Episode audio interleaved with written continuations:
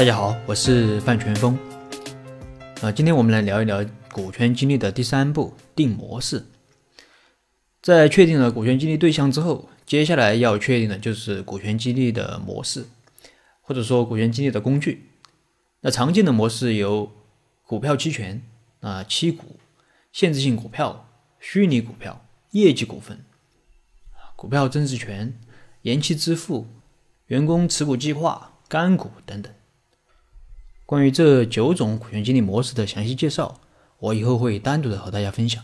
那今天呢，我们以干股为例，和大家分享一下我们一般是如何使用这些模式。干股简单来说就是给员工一定的分红权。那干股是没有股权的所有权和表决权等其他权利的。那不需要在工商部门进行注册，员工原则上是呃原则上也是不需要掏钱购买的。在激励的过程中，如果员工离职，或者说呃业绩考核不达标，那不符合股权激励对象的要求，这时候公司是可以直接收回干股的。看过《乔家大院》的朋友应该知道，里面有一种晋商用的申股制度，其实就是干股。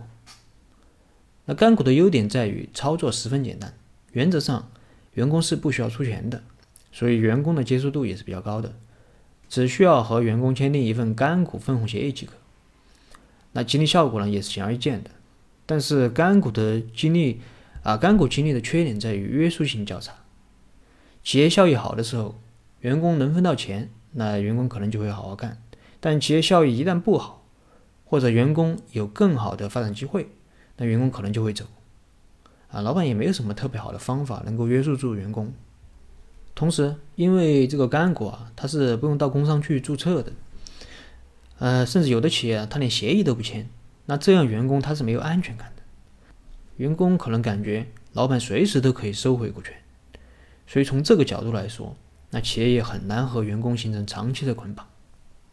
了解了干股的这些特点，那我们在实践中如何去使用它呢？那这里我举例说明，比如说我们到企业里面去调研。